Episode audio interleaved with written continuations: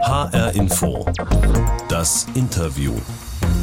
Mit Franka Welz. Und einem, an dem derzeit wirklich keiner vorbeikommt, wenn es in Berlin um den Wirtschaftskrimi namens Wirecard geht. Daniel Bayers, 36, seit knapp drei Jahren Bundestagsabgeordneter der Grünen, Mitglied im Finanzausschuss und Teil der gerne mal Boy Group genannten Gruppe von Oppositionspolitikern, die auf die politische Aufarbeitung des größten Wirtschaftsskandals in der Geschichte der Bundesrepublik drängen und die Bundesregierung dabei kräftig unter Druck setzen. Die Wirecard-Saga hat quasi gerade ihre zweite Staffel bekommen. Im Herbst soll sich ein parlamentarischer Untersuchungsausschuss damit beschäftigen, auch auf Betreiben von Daniel Bayers, der vor einigen Jahren aus der Unternehmensberatung in die Politik gewechselt ist. Herr Bayers, schönen guten Tag. Frau Welz, vielen Dank für die Einladung. Ja, sehr gerne. Herzlich willkommen. Herr Bayers, dass ein DAX-Konzern pleite geht, wie das bei Wirecard passiert ist, das gab es ja in der Form so noch nie. Die Aktie hat zu Hochzeiten fast 200 Euro gekostet. Heute, ich habe gerade noch mal nachgeschaut, gerade mal noch 90 Cent. In den vergangenen zwei Jahren haben wir Kursschwankungen gesehen, die Achterbahnbauer neidisch machen würden, weil viele eben an der Börse mit dieser Aktie gezockt haben. Sie auch? Zum Glück nicht. Ähm, und ich muss ganz ehrlich sagen, hin und wieder haben mich mal Leute im Freundeskreis gefragt, ja, du bist ja nah dran und du bist Finanzpolitiker, du hast doch Ahnung davon, soll man da einsteigen? Und Gott sei Dank, ich habe immer gesagt, ich weiß nicht, wo die Aktie hingeht, aber man hört so viel Komisches, lasst lieber die Finger davon. Und ich glaube, das war im Nachgang gut so. Jetzt sind wir schon mitten in der Causa Wirecard. Bevor wir noch tiefer einsteigen, äh, würde ich gerne frei nach dem, was mir mal ein von mir sehr geschätzter Professor an der Uni gesagt hat, wer etwas nicht in zwei Sätzen erklären kann, der hat selbst nicht verstanden. Deshalb bitte mal ganz kurz und knapp, worum geht es denn eigentlich genau bei Wirecard?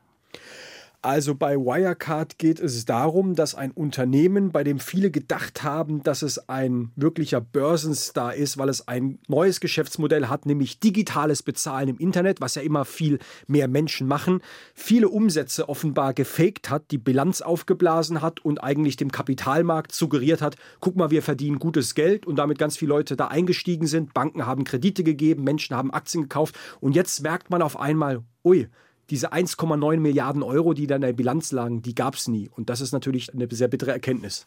Und warum muss mich persönlich oder auch meinetwegen Familie Müller aus Bad Hersfeld, die uns vielleicht gerade zuhört, das überhaupt interessieren? weil ganz viele Menschen davon direkt betroffen sind. Viele Anlegerinnen und Anleger sind dadurch auch geschädigt äh, worden. Sie können sich vorstellen, ich und meine Kolleginnen und Kollegen aus dem Deutschen Bundestag kriegen massenweise E-Mails von Leuten, die sagen, ich habe hier Geld verloren. Aber es geht äh, natürlich auch um die Frage, wie sieht eigentlich ein Finanzmarkt aus, äh, der den Menschen dient, der gut funktioniert, wo wir uns an Regeln halten und wo nicht so viel kriminelle Energie auch die Gutgläubigkeit von Menschen sozusagen ausnutzt. Also ich merke bei diesem Thema, die Betroffenheit ist sehr, sehr nah bei den Menschen, ein sehr konkretes Thema und auch deswegen haben wir uns jetzt ja dazu durchgerungen, einen Untersuchungsausschuss im Parlament anzugehen, um genau diese Fragen zu klären. Da stehen wir in der Verantwortung der Menschen. Sie haben gerade selbst ein ganz entscheidendes Stichwort genannt, nämlich kriminell. Äh, in diesem Punkt sind sich bei Wirecard ja tatsächlich alle einig. Da war, so hat es zum Beispiel äh, der Chef der Finanzaufsicht BaFin, Felix Hufeld, ausgedrückt, ein Haufen Krimineller am Werk. Wann ist Ihnen ganz persönlich das denn eigentlich so richtig klar geworden mit aller Macht? Also im Nachhinein sind wir natürlich alle klüger. So richtig klar, dass man auch mit der öffentlichen Behauptung sozusagen durch die Öffentlichkeit gehen konnte, war es wohl den allermeisten tatsächlich erst zu dem Zeitpunkt jetzt im Juni, als äh, Wirecard Insolvenz angemeldet hat, als ehemalige Vorstände dann auch in Untersuchungshaft gekommen sind. Aber es war natürlich, wer einfach äh, aufmerksam in die Zeitung geschaut hat, schon im letzten Jahr deutlich, dass es dort eindeutige Hinweise gab, dass da zumindest irgendetwas nicht stimmt. Und jetzt in der Nachschau verdichtet sich natürlich auch das Bild. Jeder, der mal den Mund aufgemacht hat und gesagt hat, bei diesem Unternehmen Wirecard, da stimmt etwas nicht, hat entweder gleich einen Anwalt auf den Hals gehetzt bekommen oder wie bei den Journalisten der Financial Times, die ja schon vor anderthalb Jahren diesen Verdacht geäußert haben, waren auf einmal beschattende Detektive vor der Tür, was ja auch so ein gewisses Drohpotenzial hat. Ich möchte aber auch ehrlich sagen, damit auch nicht der Eindruck entsteht, man hat vorher irgendwie alles wissen können. Die Dimension dieser kriminellen Energie. Das ist mir auch wirklich erst jetzt in den letzten Wochen und Monaten, wo wir uns intensiv mit diesem Fall äh, auseinandergesetzt haben, deutlich geworden. Und ich sage, mittlerweile bin ich an einem Punkt angelangt, wo ich sage, bei dem Fall Wirecard, da wundert mich gar nichts mehr. Daniel Bayers, Finanzpolitiker bei den Grünen, heute zu Gast bei HR Info. Das Interview, Teil der sogenannten Boy Group. Ist Ihnen sowas eigentlich unangenehm, wenn Sie solche Labels bekommen? Ja, also das ist der, der politische Teil äh, dieser äh, Show. Ähm, ich meine, es gibt ja diese Auseinandersetzungen, da sind jetzt die drei äh, aus der Opposition und die haben es ja nur auf den Kopf vom Finanzminister von Olaf Scholz abgesehen und der Wahlkampf steht vor der Tür und dergleichen. Und dass dort jetzt äh, mehrere Leute aus der Opposition zusammenarbeiten, was ich auch ein starkes Signal finde an der Stelle, ja, in der demokratischen Opposition fraktionsübergreifend daran zu arbeiten, diesen Skandal aufzuklären. Ich glaube, das bringt die parlamentarische Demokratie nach vorne und hilft bei der Geschichte, dass jetzt Olaf Scholz, zufällig der Kanzlerkandidat der SPD, jetzt da im mhm. Kreuzfeuer steht. Naja, da sage ich jetzt mal in aller Flapsigkeit, das ist nun mal erstmal nicht mein, erst mein Problem. Kann man das denn so ohne weiteres trennen? Es wird ja auch um die Person Olaf Scholz gehen. Ich habe menschlich und persönlich überhaupt nichts gegen Olaf Scholz. Ich finde einen sehr angenehmen Menschen, wenn wir mit ihm im Finanzausschuss zu tun haben. Aber mein Job, so verstehe ich den, ich bin jetzt seit zweieinhalb Jahren im Deutschen Bundestag, ist, die Regierung zu kontrollieren. Und wenn in der Regierung Fehler gemacht werden, dann gibt es natürlich auch für einen angenehmen Menschen wie Olaf Scholz sehr, sehr ernste Fragen. Und bei Wirecard ist es nun einmal so gewesen, er ist der zuständige Finanzminister gewesen. Er hat uns gegenüber gesagt, er hat sich frühzeitig über diesen Fall immer informieren lassen, aber er ist nie politisch aktiv geworden. Und ich meine, er hat die Macht, er hat die Kompetenz, da auch mal mehr Steine umzudrehen, wenn irgendwie eine Geschichte zum Himmel stinkt. Und warum das nicht passiert ist, das gehört zur Aufklärung dazu. Und dass es jetzt gerade ihn trifft, so ist es nun mal, ja. Ähm, da kann ich mich jetzt auch nicht dafür entschuldigen. Ich sehe gerade schon, Ihre Körpersprache wird deutlich vehementer, wenn Sie über diesen Punkt reden. Ärgert Sie das auch irgendwo tief drin? Bei aller Professionalität und Sachlichkeit im Umgang? Nein, das ärgert mich nicht. Das gehört zum Geschäft dazu. Ich habe sogar in den Wochen bevor wir den, äh, die Entscheidung für den Untersuchungsausschuss gefällt haben, immer mal lesen müssen, die Grünen sind zu zahm, die wollen den Untersuchungsausschuss nicht, die schonen da möglicherweise einen Koalitionspartner, den sie noch brauchen. Also Könnte ich ja glaube, auch bei so einer, sein, oder? Ja, aber wenn man dann mal möglicherweise, und zwar egal mit wem, an einem Sondierungstisch oder einem Verhandlungstisch sitzt, dann ist es natürlich auch eine neue Situation. Und ich sage mal so, die würden uns ja auch nicht schonen. Also das liegt doch in der Natur der Sache, dass die Opposition, auch die Regierung, gerade dann, wenn sie Fehler gemacht hat, hat, hart rannimmt. Und davor, ich finde, es gehört zum Fair Play, der Regierung auch die Gelegenheit zu geben, Fragen auszuräumen. Wir haben die mit Fragen gelöchert. Sie hat aber am Ende diese Gelegenheit nicht genutzt und dann haben wir gesagt, jetzt machen wir einen Untersuchungsausschuss.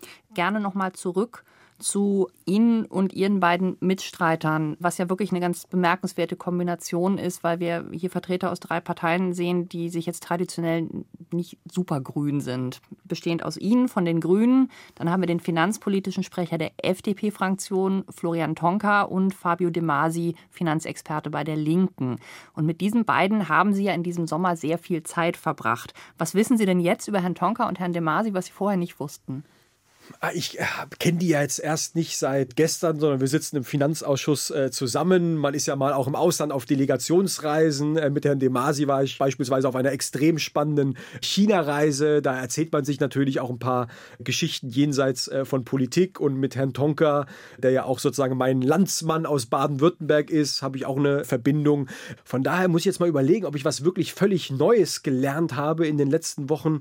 Das weiß ich nicht, aber ich habe die beiden persönlich schätzen gelernt. Ich habe wirklich ihre Kompetenzen schätzen gelernt. Man legt ja dann auch in solcher Runde dann auch mal die Parteischablonen irgendwie beiseite und weiß, okay, der hat vielleicht hier eine besondere Kompetenz. Zum Beispiel der Florian Tonker ist ein wirklich Fachmann, was äh, Bankenrecht angeht, ist ein Kapitalmarktanwalt gewesen. Natürlich kennt er sich in dem Bereich beispielsweise besser aus, als ich es kann. Und dann nehme ich mir auch mal das Privileg raus, ihn zu fragen. Und manchmal geht es auch in die andere Richtung. Und mit Herrn Demasi ist es auch so. Und ich glaube, da ist einfach eine Atmosphäre entstanden, auf der kann man auch zurückgreifen. Und ich sage das mal, Sie erinnern sich, Jamaika. Mhm. Ähm, ich habe bis heute nicht verstanden, woran das gescheitert ist. Ja, manche sagen ja an den Inhalten. Ich glaube eher, dass es an persönlichem Misstrauen gescheitert ist. Und wenn so eine Zusammenarbeit, und zwar egal mit welcher Partei, das gilt für die Linkspartei wie für die FDP, auch eine Gelegenheit ist, dass man parteiübergreifend Vertrauen und eine menschliche Basis schaffen kann, vielleicht sogar eine strategische Allianz, auf die man mal vielleicht zurückgreifen kann, dann ist das auch etwas, glaube ich, was hilft und nichtsdestotrotz, es gibt politische Unterschiede und dann geht es auch mal heftig zu. Wichtig ist, dass man danach nochmal zusammen irgendwie ordentlich auch ein Bier trinken kann. Ich glaube, das gehört zum parlamentarischen Geschäft auch dazu und äh, da lernen wir, glaube ich, gerade viel übereinander. Hi Info, das Interview heute mit dem grünen Bundestagsabgeordneten und Finanzexperten mit Unternehmensberatungshintergrund, Daniel Bayers. Herr Bayers, wir haben hier sowas wie eine Tradition bei dieser Sendung, nämlich die HR Info Interviewbox. Machen Sie die doch mal auf, beschreiben für uns, was Sie sehen und vor allen Dingen erzählen mir dann, was Ihnen dazu einfällt. Da bin ich jetzt mal gespannt. Also ich versuche das jetzt mal den Hörern zu beschreiben. Ich sehe da vier Pastanudeln in unterschiedlichsten Farben. Äh, das ist so ein Verfalle-Modell. Nee, nicht ein Verfalle. Wie sagt man zu denen? Also Fusilli diese, sind es, glaube ich. Diese oder? Spiralnudeln. Ja, genau. Ich spiel, genau. Lassen Sie uns einfach bodenständig sprechen. Eine schwarzes Stäbchen, ja, mit dem glaub, man. Das ist eine Linguine. es gab die Spiralnudeln nicht in Schwarz. Ah, das ist eine Linguine. Ach, ja. wahrscheinlich so ein Tintenfischgeschmack, genau, so weil die schwarz ist. Genau. Okay, das wäre jetzt nicht so mein Flavor. Zu den anderen vier, ich gehe mal davon aus, die sind vegetarisch. Äh, ich bin absoluter Pasta-Lover. Und äh, es gibt ja irgendwie diese Low-Carb-Tradition und sowas. Aber ich sage Ihnen, nach so einer äh, anstrengenden Sitzungstag ähm, irgendwie auch abends um 22 Uhr eine volle äh, Portion Pasta. Das ist das, was mich glücklich macht. Und deswegen haben Sie da bei mir äh, den Nerv erwischt. Vielleicht sage ich noch anderes, äh, was anderes, woran ich denke. Ähm, ich weiß nicht, ob Sie den Zuhörern immer dieselben Sachen zeigen, aber Nein, bei der auf Sache, gar keinen Fall. Das Achso, okay, ja das könnte man sich ja vorbereiten. Also, ähm, weil diese vier Pastanudeln auch vier verschiedene Farben haben, ähm, ich erkenne da so auch äh, das Thema Diversity wieder. Ähm, Habe ich gelernt, übrigens auch in meiner Zeit im Deutschen Bundestag. Diversität ist wirklich ein großer Vorteil unserer Demokratie, aber auch unserer Gesellschaft. Nicht nur, weil es um Gerechtigkeitsthema geht, sondern weil, wenn man auch die verschiedenen Perspektiven in der Gesellschaft übrigens auch im Parlament und überall sonst versucht stärker abzubilden, dass man auch das Beste für die Gesellschaft rausholt. Und angesichts dessen, dass das Parlament sehr männlich, sehr weiß und auch nie, ja, ich würde mal sagen, im fortgeschrittenen Alter ist, ich glaube, ein bisschen mehr Diversität wird uns da auch gut tun, um wirklich auch die besten, die kreativsten, die innovativsten Lösungen für alle zu gewährleisten. Äh, ich würde gerne noch ein bisschen weiter ähm, mit diesen verschiedenfarbigen Nudeln rumspielen, äh, denn äh, Sie haben es ja schon gerade gesagt, wir haben eine schwarze ähm, Bandnudel, wir haben äh, eine, eine grüne Nudel natürlich. Ähm, was haben wir da noch? Eine gelbe, eine hellrote und eine dunkelrote. Und lassen Sie mich raten, Sie wollen jetzt über Koalitionen sprechen. das könnten wir natürlich mal angehen, dass wir mal ein bisschen Farbkombinationen durchspielen. Schade, jetzt wollte ich so schön ablenken von dem Thema mit meiner schönen Anekdote, aber Sie haben mich erwischt. Das war ein guter Versuch, aber ich habe auch noch einen anderen Punkt. Ähm, was hat denn eigentlich äh, Pasta ganz konkret mit Ihrem politischen Leben zu tun? Mal abgesehen davon als Stärkung nach einer langen Sitzungswoche. Also ich kann mir vorstellen, dass sie auf etwas abspielen, was manche die eine Pasta-Connection äh, äh, nennen. Mhm. Ähm, Erzählen Sie doch mal ein bisschen, was sich dahinter verbirgt. Naja, das ist auch, also ich glaube, so ähnlich wie damals äh, der Mythos der Pizza Connection war, wo es ja ganz besonders war, dass sich Abgeordnete der CDU und der Grünen, das war weit vor meiner Zeit, ich glaube noch in der Bonner Republik, äh, sich getroffen haben. Damals unvorstellbar, äh, dass so eine Koalition mal zustande kommt, aber man wollte sich persönlich äh, schätzen und kennenlernen. Und mittlerweile regieren ja Grüne und Schwarze in Hessen oder in meinem Heimatland Baden-Württemberg äh, ganz normal miteinander. Ähm, haben wir damals gesagt, Mensch, diese Jamaika-Geschichte ist ja irgendwie komisch, dass das auch einfach an persönlichen Vorbehalten wohl gescheitert ist. Und ist da nicht eine jüngere, eine neue Generation nicht ein Stück weit auch in der Verantwortung, vielleicht diese Wogen wieder zu glätten?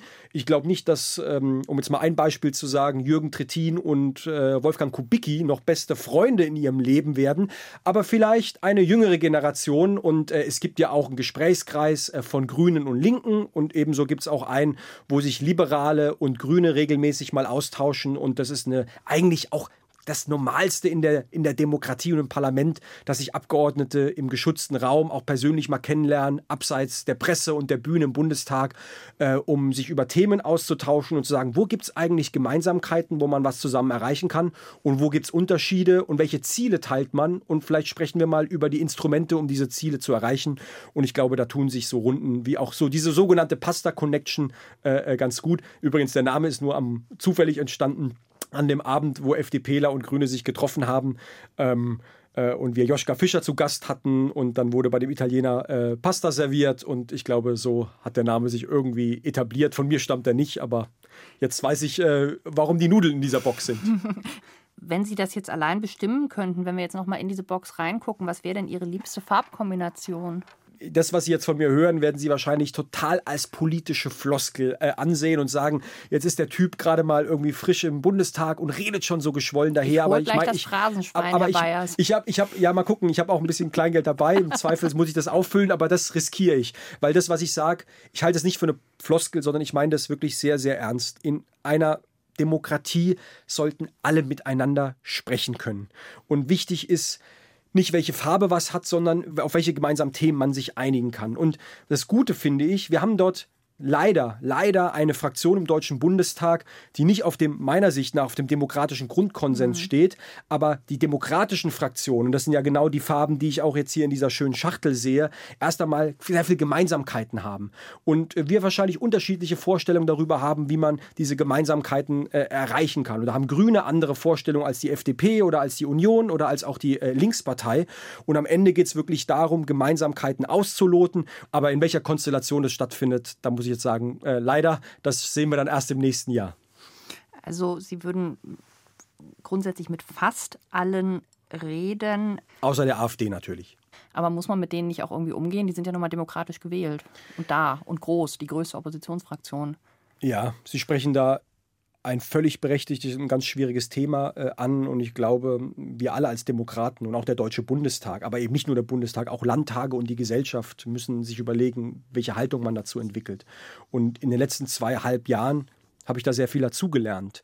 Am Anfang habe ich auch immer gesagt, ja, die sind demokratisch gewählt. Aber demokratisch gewählt zu sein, heißt ja noch nicht nach lange, dass sie sich automatisch demokratisch verhalten. Und sie haben uns so viele Hinweise gegeben, dass sie das eben nicht tun.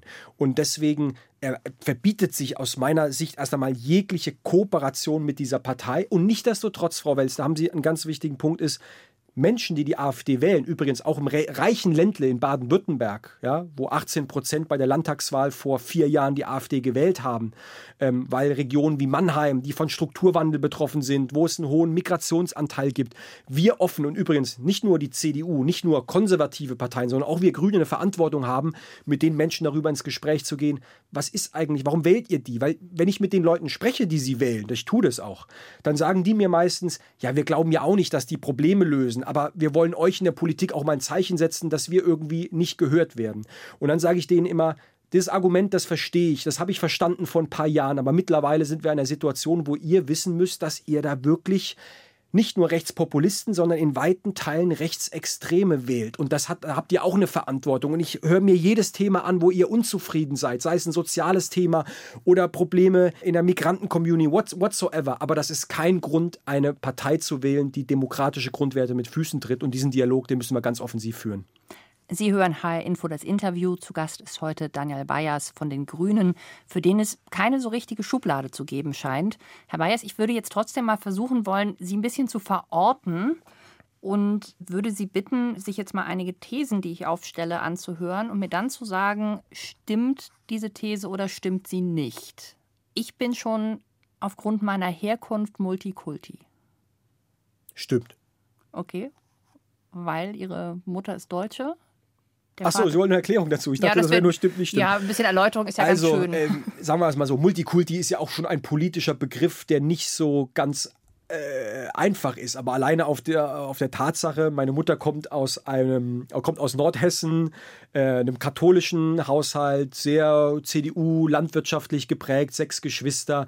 Mein Vater ist äh, Muslim aus der Türkei. Ähm, ich trage natürlich auch verschiedene Identitäten sozusagen äh, in mir. Für mich ist das nicht das wichtigste Thema. Ist übrigens für mich grundsätzlich nicht wichtig, wo jemand herkommt, sondern immer, wo jemand hin möchte. Aber ähm, Multikulti, noch einmal, ist ja ein bisschen politisch, vielleicht sogar ein ver verbrannter äh, Begriff, aber dass wir in Deutschland, und äh, vielleicht bin ich ein, ein, ein Beispiel dafür, und es gibt ganz viele Millionen andere Beispiele in diesem Land, dass ganz viele Menschen unterschiedliche Identitäten, kulturelle Hintergründe, Religion und sowas mitbringen, ist ja schon einfach faktische äh, Realität. Und dass Deutschland ein Einwanderungsland ist, haben mittlerweile auch die rechtesten Hardliner verstanden. Das ist eigentlich eine gelebte Normalität in unserem Land. Die Frage ist, was machen wir draus? Jetzt reden Sie hier so leidenschaftlich, haben aber gleichzeitig auch irgendwann mal ein bisschen despektierlich von Multikulti-Zirkus gesprochen. Wie, wie, wie geht das denn zusammen? Ja, Sie, Sie referenzieren auf einen Artikel, den ich mal geschrieben habe in der, in der, in der FAZ, wo ich äh, ähm, das war zur Hoch, Hochzeit der Sarrazin-Debatte und ich mich so ein bisschen und äh, der Vergleich hinkt ein bisschen, aber das Wort eines vom, vom Mehmet Scholl-Türken geprägt habe. Ja, jemand, der zwar vom Namen, vom Aussehen irgendwie vielleicht jetzt nicht von der Schwäbischen Alb ursprünglich herkommt, aber sagen wir mal, hier groß gewachsen ist, äh, die Sprache spricht, mit seinem ursprünglichen Heimatland relativ wenig zu tun hat und sagt, ich kann mit sagen wir mal, linken Multikulti-Gehabe und mit rechtem Leitkulturzeug irgendwie nichts anfangen. So. Und äh, in dem Kontext habe ich das äh, äh formuliert. Ähm, heute glaube ich, wo Sprache ja auch eine gewisse Sensibilität einfordert, müssen wir auch sagen, natürlich, wir leben in einer Einwanderungsgesellschaft. Wir haben Hanau nicht vergessen. Leider hat die Corona-Debatte erstmal dafür gesorgt, dass wir nicht mehr so sehr über das Thema sprechen. Aber ich sage Ihnen ganz offen, auch ich hätte in dieser Shisha-Bar in Hanau sitzen können oder Freunde von mir. So, und deswegen haben wir, glaube ich, auch eine Verantwortung. Und das muss ich auch selbstkritisch sagen. Das ist mir in den letzten Jahren im Bundestag bewusst geworden. Ich bin ja hierher gekommen, um Wirtschafts- und Finanzpolitik zu machen. Aber wir haben offenbar ein Problem mit Rechtsextremismus. Wir haben dort Menschen, auch im Parlament, wir haben eben darüber gesprochen, die ein Problem mit der offenen Gesellschaft haben. Und da möchte ich auch Botschafter dafür sein, zu sagen, lasst uns das als Normalität schaffen. Ich stelle mich auch jedem kritischen Diskurs in der Einwanderungsgesellschaft. Jemand, der nach Deutschland kommt, ja, ich will, dass der das Grundgesetz respektiert. Ich will, dass der unsere Sprache spricht. Ich will, dass der nach unseren Werten lebt. Ähm, ich will auch, dass man fleißig ist und sozusagen auch mit den eigenen Händen etwas schafft und äh, mit einem Job die Familie sozusagen auch, auch, auch ernährt. Ja, wir haben auch sozusagen Anforderungen an Menschen, die hierher kommen. Aber gleichzeitig sage ich auch allen denjenigen, die diese Debatte vergiften möchten, und das ist vor allem die AfD, kein Zentimeter dieser äh, Ideologie und diesen Rechtsextremen. Und ich glaube, da haben wir alle eine Verantwortung, dem auch etwas entgegenzusetzen. Äh, ich glaube, man muss diese Debatten auch immer in den zeitlichen Kontext sehen. Dann machen wir mal weiter. Herr Bayers, wer zwei Pässe hat, hat ein Loyalitätsproblem.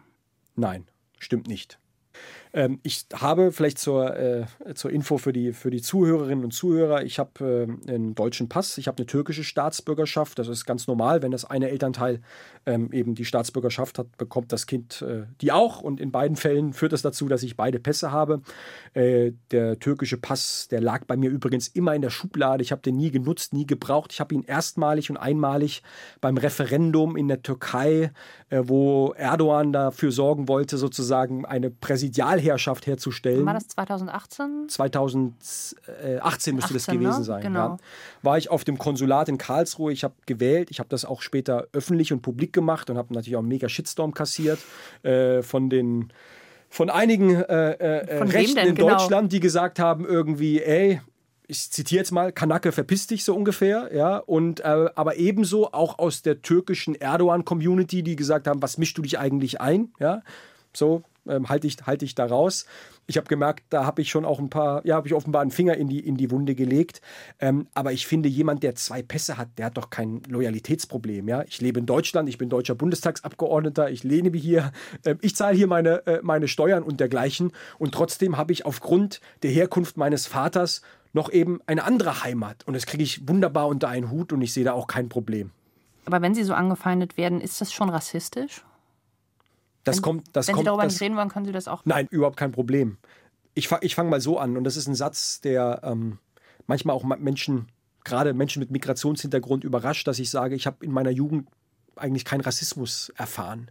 Ähm, ich bin in Heidelberg groß geworden, eine sehr internationale Stadt. Für mich war das selbstverständlich. Ich habe natürlich gemerkt, wenn ich, auch, als ich aufs Gymnasium gegangen bin, ja, äh, ganz so viele Leute mit meinem Namen gibt es da nicht, aber es war irgendwie nie, nie ein Problem. Und dann kriege ich manchmal kritische Rückmeldungen dazu, die sagen, Mensch, wo bist du aufgewachsen? Hast du die Augen nicht aufgemacht? Du warst naiv. Vielleicht habe ich einfach nur Glück gehabt. Ich weiß es nicht. Ich kann ja nur über meine persönlichen Erfahrungen äh, berichten. Und ich merke, seitdem ich im Deutschen Bundestag bin, ich mache auch sehr viel auf den sozialen Medien, da schlägt mir eine andere Diskussionswelle entgegen. Und vieles von dem, was ich da lese, was ich da höre, ist natürlich äh, äh, Rassismus. Mancher ist es ganz offensichtlich und ganz evident und sowas zeigen wir auch einfach rigoros an. Manches ist irgendwie subtiler Rassismus. Ja, ich engagiere mich in einer Initiative, die nennt sich German Dream, die ist auch parteiübergreifend. Da machen auch Frau Kramp-Karrenbauer, äh, Christian Lindner und Dorothee Beer, Menschen aus allen möglichen Parteien mit. Ähm, da geht es um Aufstieg äh, in, der, in, der, in der offenen Gesellschaft. Und dann schreiben mir manche Leute, ja, was ist denn daran noch German, so ungefähr, ja? Und da würde ich jetzt sagen, äh, das ist jetzt erstmal nicht strafbar, aber natürlich ist das ein subtiler Rassismus, den wir haben und immer mehr Menschen sich auch trauen, das offen anzusprechen und das hat natürlich auch was mit der AfD im Parlament zu tun. Die sind dort ja Vorbild genau für diese Communities und auch, sagen wir, der Freifahrtschein zu sagen, ich darf jetzt mal wieder was sagen und das ist eine Erfahrung, die ich in den letzten Jahren neu gemacht habe und die geht mir manchmal auch sehr nah, das muss ich schon ehrlich sagen. So, aller guten Thesen sind drei. Eine haben wir noch. Als Politiker mit Wirtschaftserfahrung bin ich Exot bei den Grünen. Nein. Ich würde sagen, Menschen mit praktischer Wirtschaftserfahrung sind wahrscheinlich, sind wahrscheinlich nicht der Mainstream im Parlament und in den Parteien überhaupt. Aber ich glaube, Sie spielen auch so ein bisschen darauf an, äh, Wirtschaftskompetenz bei den Grünen. Ähm, ich würde sagen, wenn man Leute gefragt hätte, in den 80er, in den 90er Jahren Grüne und Wirtschaft, kann das passen? Dann hätten viele gesagt, nein. Ähm, ich glaube, mittlerweile haben wir gezeigt, dass es anders ist. Das haben wir uns übrigens hart erarbeitet. Wenn ich mit der Wirtschaft spreche, habe ich den Eindruck, die nehmen uns sehr ernst als Gesprächspartner. Und mittlerweile nehmen sie uns nicht nur ernst, sondern ich sehe da auch Verbündete. Denn die großen Aufgaben, die dürfen wir bei dieser ganzen Corona-Thematik ja nicht vergessen. Nämlich, wie bekommen wir unseren Industriestandort nachhaltig? Chemieunternehmen, Automobilunternehmen, Stahlkonzerne, auch die ganze Bankenindustrie. Dann haben die verstanden, wir müssen uns transformieren, wir müssen nachhaltig werden. Und wenn wir es nicht schaffen, dann sind wir weg vom Markt. Und deswegen fand ich damals den, den Slogan so cool, den der Fritz Kuhn, der heutige Stuttgarter Oberbürgermeister und ja so ein grünes Urgestein geprägt hat, mit grünen Ideen schwarze Zahlen schreiben. Also wirklich Nachhaltigkeit und Wirtschaft zusammenzubringen. Und deswegen bin ich nicht trotz, sondern gerade wegen dieser Frage und wegen Wirtschaftsthemen bei den Grünen gelandet. Mhm. Würden Sie denn sagen, dass die Wirtschaft im Grunde eigentlich ein ganzes Stück weiter ist als zum Beispiel mancher, der etwa gerne CDU-Vorsitzender werden würde? Ähm, ich nehme an, dass Sie an, an Herrn Merz jetzt gerade gedacht haben. Zumindest habe ich an ihn gedacht. Ich kann Ihre Gedanken nicht lesen. Ähm, die Sache ist so, wenn ich Herrn Merz zuhöre, ähm, habe ich manchmal den Eindruck, dass er berechtigte wirtschaftspolitische Debatten anstößt, aber berechtigt waren die vor 20 Jahren und die Welt ist weiter, die Wirtschaft hat sich weitergedreht. Übrigens, ähm, weil ich vorhin ja versöhnliche Töne auch über die FDP verloren habe, ähm, da ist, hat auch die FDP, glaube ich, ein großes Problem. Als selbst erklärte Wirtschaftspartei habe ich den Eindruck, dass viele Unternehmen, übrigens auch junge Unternehmen, Start-ups und dergleichen, die sagen, die verstehen mich nicht mehr, weil die so ein bisschen in den alten Denkschablonen hängen geblieben sind. Und unsere Frage ist doch eher, wie schaffen wir es eigentlich, die Kraft von Märkten, und ich halte Märkte wirklich für einen brillanten Mechanismus mit den richtigen Regeln, das ist die, der wichtige zweite Teil dieser, dieser Botschaft, mit den richtigen Regeln ausgestattet, die Kraft von Märkten zu nutzen, um gesellschaftliche Ziele zu erreichen. Also nehmen wir den Corona-Impfstoff, der wird ja jetzt nicht vom Amt entwickelt, sondern der kommt von einem innovativen Unternehmen, aber der Staat hat die Aufgabe, Forschung und Entwicklung Entwicklung zu fördern und dabei dann am Ende zu sorgen, dass auch jeder Mensch unabhängig von seinem Geldbeutel von diesem Corona-Impfstoff auch profitieren wird. Und da kommt Marktwirtschaft einerseits und staatliche Regeln andererseits zusammen. Und da habe ich den Eindruck, da sind ganz, ganz viele Unternehmen dabei zu sagen, das ist ein Weg, den wir gemeinsam gehen wollen. Aber über Details müssen wir natürlich reden. Und genau dieser Dialog, wenn er kontrovers und an der Sache orientiert ist, bringt am Ende auch Lösungen, bei denen sich sozusagen unterschiedliche Akteure treffen können. Und genau darum geht es.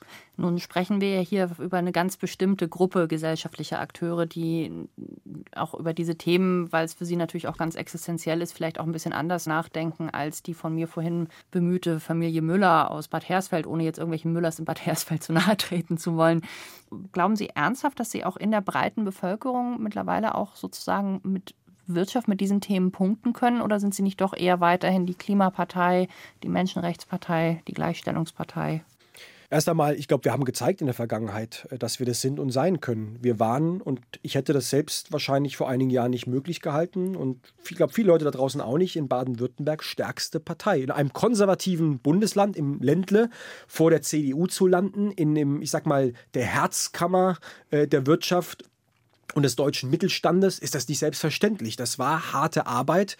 Menschenrechte, Klimaschutz, also das ist jetzt erstmal, ist das erstmal ein Asset, ja, in einer Welt, wo sogar amerikanische Präsidenten gewisse Werte mit Füßen treten wie Demokratie, Menschenrechte, wie auch der Umgang mit Minderheiten, wie Pressefreiheit, also das, was selbstverständlich ist, das glaube ich sogar ein Standortvorteil, mit sozusagen wertegeleiteter Politik verbunden zu werden. Und ich glaube, unsere Aufgabe als Grüne, und ich sage nicht, dass das einfach ist, das ist eine Riesenherausforderung, ist es, die Brücke zu schlagen, ich mache das jetzt mal sehr flapsig, zwischen dem Mitarbeiter bei Porsche in Zuffenhausen, bis zu jungen Menschen bei Fridays for Future. Und wir haben vielleicht auch nicht für jede Frage schon die Lösung, aber genau diesen Dialog zu suchen mit Porsche, mit Fridays for Future, sich daran zu reiben, daraus Konzepte und Ideen zu entwickeln, zu sagen, wie schaffen wir es auch als Industriestandort, eine klimaneutrale Wirtschaft hinzubekommen, das ist der Weg, den wir gehen wollen. Alles andere als leicht, eine riesen Herausforderung, aber wir nehmen die sehr ernst nachdem Sie ihn jetzt gerade schon erwähnt haben, wie wichtig sind denn zum Beispiel Figuren wie Donald Trump, also der US-Präsident, für Ihre Motivation, selbst Politik zu machen? Ja, Donald Trump, ich finde, wir schenken ihm viel zu viel Aufmerksamkeit und er ist ja nicht das Problem, sondern er ist sozusagen auch ein Ergebnis von Strukturen, von Populismus, die ihn sozusagen an die, an die Oberfläche gespült haben. Und das in einem Land, was erstens ein extrem wichtiges Land in dieser Welt ist, zweitens ein extrem wichtiger Verbündeter für die Bundesrepublik Deutschland und für Europa und drittens jetzt ganz zufällig auch ein Land, in dem ich zwei Jahre meines Lebens äh, verbracht habe, was ich sehr schätze, bin großer Amerikaner Amerika-Fan aus unterschiedlichen ähm, äh, äh, Gründen. Und äh, Donald Trump macht uns natürlich unheimlich äh, das Leben schwer. Und es war bei mir tatsächlich so, als ich 20 16 angefangen habe, mich sehr ernsthaft mit der Frage zu beschäftigen, ob ich für den Deutschen Bundestag äh, kandidieren möchte, ähm, sehr viel zusammenkam. Wir haben über Erdogan gesprochen, wir, haben, ähm, ähm, ähm wir hatten den Brexit, wir hatten Rechtspopulismus in Europa, ähm, aber auch vor allem in Deutschland, der immer stärker wurde und dann auf einmal die Wahl dieses amerikanischen Präsidenten und irgendwie habe ich gedacht, jetzt kann man am Seitenrand stehen und sagen, Mensch, die Welt ist irgendwie total blöd und aus den Fugen geraten oder man kann selbst ein Angebot machen und dann habe ich gedacht, ich mache das jetzt mal mit der Kandidatur und habe meinem Arbeitgeber gesagt, ich mache dann einen kleinen Wahlkampf und ich komme dann wieder in drei Monaten. Ähm, und das ist mein Dienst sozusagen an der Demokratie. Und am Ende hat es irgendwie geklappt und dann war ich auf einmal im Parlament und durfte Selbstverantwortung äh, äh, übernehmen, was ein großes Privileg ist und für das ich auch sehr, sehr dankbar bin. Mit Wirecard haben wir angefangen. Das Interview bei HR Info. Zu Gast ist Daniel Bayers von den Grünen. Wie es mit der Wirecard-Saga weitergehen wird, das werden wir jetzt in den kommenden Wochen und Monaten verfolgen können. Wie geht es für Sie weiter? Ja, wir werden jetzt äh, mit der Koalition darüber verhandeln, wie und welchen Untersuchungsausschuss wir genau einsetzen. Ich gehe mal davon aus, dass meine Fraktion mich damit betrauen wird, ähm, eine Rolle dann in dem Untersuchungsausschuss auch wahrzunehmen. Ich äh, durchforste gerade schon ehrlicherweise ein bisschen meinen Kalender und gesagt, okay, welche Sachen können wir vielleicht irgendwie abschütteln oder weitergeben oder vielleicht ins nächste Jahr schieben, weil ich habe noch nie einen Untersuchungsausschuss gemacht. Meine Kollegen sagen mir, Daniel, mach dich auf was gefasst. Das ist jede Menge Arbeit. Zeugen befragen, Unterlage, Dokumente lesen. Man sitzt da bis äh, tief in die Nacht. Aber noch einmal, das ist ja keine Showveranstaltung. Es geht hier um die Sache und ich sehe es auch als Chance. Chance für den Finanzplatz Deutschland, die richtigen Konsequenzen zu ziehen, dass wir Regeln verabschieden, damit sich so etwas mehr nicht mehr wiederholt und auch das Vertrauen in den Finanzmarkt und in die Aktienkultur zurückkehrt. Und da lohnt sich, glaube ich, die nächsten Monate auch richtig äh, die Ärmel hochzukrempeln und, und ordentlich der Regierung Dampf zu machen bei der Frage. Und wann wäre denn dieser Untersuchungsausschuss für Sie äh, ein Erfolg, gerade mit Blick auf, ja, ich sage jetzt mal Normalos wie mich, die jetzt also inzwischen immerhin verstanden haben, warum uns das interessieren muss? Also meine Erwartungshaltung, so ein Untersuch Untersuchungsausschuss hat am Ende ein so einen solchen Fall wie Wirecard lückenlos aufgeklärt. Es gibt noch ganz, ganz viele ungeklärte Fragen. Zweitens, wir lernen aus unseren Fehlern. Ich finde, wir brauchen auch eine Fehlerkultur in der Politik zu sagen, ja, da haben wir irgendwas nicht richtig gemacht. Zum Beispiel die Journalisten, die wir angezeigt wurden. Es kann ja nicht sein, die haben ja nur ihren Job gemacht, äh, dass wir uns beispielsweise bei denen auch entschuldigen, aber auch die richtigen gesetzgeberischen Maßnahmen davon ableiten und zu sagen, wie regeln die wir, wir die Wirtschaftsprüfung neu? Wie schaffen wir es auch eine Finanzaufsicht so aufzustellen, dass sie auch die richtigen Leute haben, um Skandale aufzudecken, damit Leute, die ihr Geld sozusagen auch äh, in, in, in Aktien und äh, am Finanzmarkt anlegen, nachts ruhig schlafen können. Das ist um unsere Aufgabe und wenn wir da einen Beitrag leisten können, dann hat sich dieser Untersuchungsausschuss am Ende auch ge, äh, gelohnt. Und ich glaube, das sind wir den vielen, vielen Anlegerinnen, Anlegern und Steuerzahlern da draußen auch schuldig. Daniel Bayers, kein Grüner wie alle anderen, heute zu Gast bei HR Info, das Interview. Ach so, Moment, eins hätte ich noch zum Schluss. Hip-Hop oder Wagner? Hip-Hop, eindeutig. und das ist ja ein breites Feld.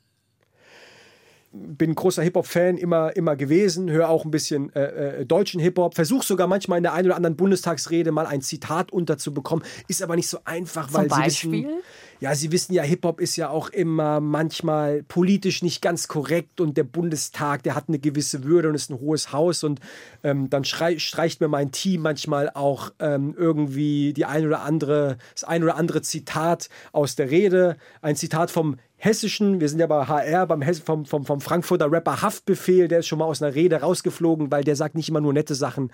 Und äh, ich glaube, Hip-Hop ist Privatsache und ähm, soll, hat auch nichts im Parlament sozusagen verloren. Aber vielleicht eine kleine Anekdote: Es gibt ein paar Hip-Hop-Fans da draußen. Lars Klingbeil zum Beispiel, der Generalsekretär der SPD und ein paar andere. Und wir haben eine kleine WhatsApp-Gruppe und da tauschen wir uns mal auch ein bisschen über äh, Hip-Hop-Sachen aus. Da sehen wir an, wir haben so viel gelernt heute. Daniel Bayers, vielen, vielen Dank. Danke für die Einladung. Weitere Informationen zur Sendung sowie den Podcast zum Nachhören mit Bonustracks, würde ich es jetzt mal nennen, finden Sie natürlich auch im Internet unter hrinforadio.de. Mein Name ist Franka Welz. Ganz vielen Dank für Ihr Interesse. Machen Sie es gut.